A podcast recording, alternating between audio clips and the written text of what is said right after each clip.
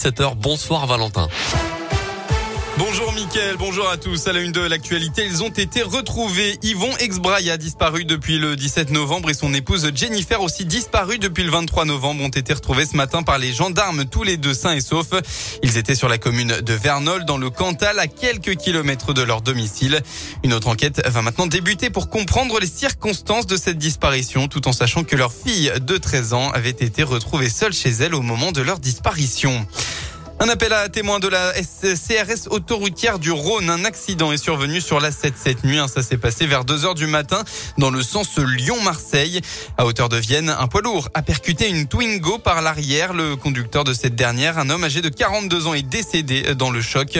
D'après les premiers éléments, la voiture euh, était à l'arrêt sur la voie de droite ou sur la bande d'arrêt d'urgence, possiblement feu éteint lorsque le poids lourd est venu la percuter. Alors si vous avez des informations concernant cet accident, n'hésitez pas à contacter la CRS autoroutière au 04 72 47 20 60.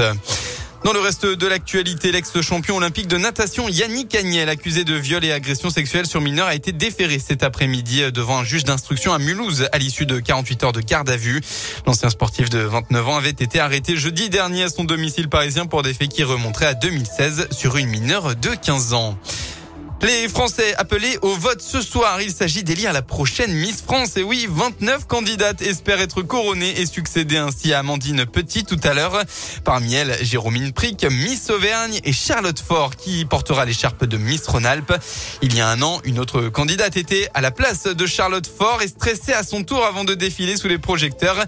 Même si l'élection s'est déroulée sans public à cause du Covid, Anaïs Roux, Miss Rhône-Alpes 2020 sera là donc pour l'encourager. On l'a préparé au mieux. Elle a passé le grand oral. Je crois que ça s'est bien passé, donc je suis très contente pour elle. Et elle est annoncée euh, voilà, dans le top 5. Euh, donc on croise les doigts pour elle. En tout cas, j'espère, j'espère. Et je serai là dans la salle pour la soutenir. L'élection de Miss France 2022, c'est ce soir à Caen, en Normandie. L'émission sera retransmise en direct sur TF1. On passe au sport avec du basket. Villeurbanne en déplacement. L'Asvel jouera sur le parquet de Pau euh, tout à l'heure à 20h45 pour le compte de la 11e journée d'élite. Un choc de haut tableau puisque le club est quatrième tandis que Pau est cinquième. Objectif donc renouer avec la victoire après deux défaites d'affilée, toutes compétitions confondues. On passe enfin à la météo pour votre dimanche. Eh bien, ce sera un peu plus nuageux qu'aujourd'hui. Hein. Dans le Rhône, le soleil sera moins présent. Quelques éclaircies de prévu, de prévu tout de même localement dans l'après-midi. Attention, euh, ce sera aussi le retour de la brume en fin de soirée.